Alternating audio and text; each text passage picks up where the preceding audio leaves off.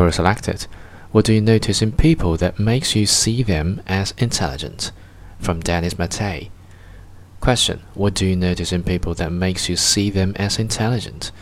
This question is asking for my opinion rather than an objective assessment. Therefore, these traits may or may not indicate intelligence. With intelligence is indicated raw power. With wisdom is indicated knowing gained by realization. Fast talking indicates to me a fluid working mind. I consider people who share information more intelligent than people who share experience. I consider patient people to be wise. People who can control their emotions are highly intelligent, resulting in not being taken over by them in debate or discussion.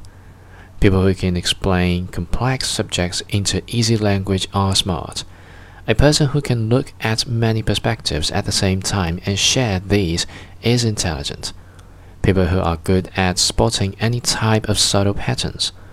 Wit, sarcasm, irony, and jokes indicates to me a fluid mind. People who don't repeat the same explanation three times or more in different variations are highly self aware and wise. Calm people I consider wise. People who can understand from only being explained a concept once, I consider highly intelligent. People who can contribute to abstract conversations rather than only listen, I consider wise.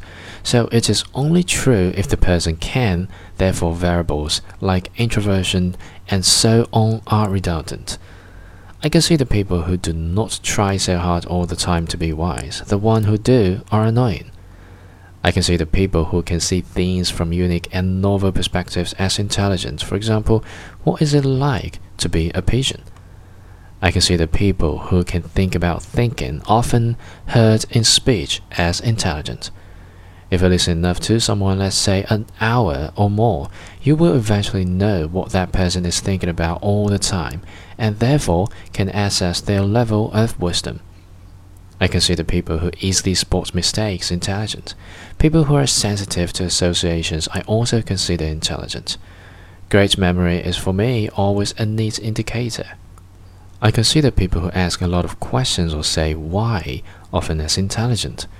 People who can think in many layers of thought and concepts are, in my opinion, intelligent.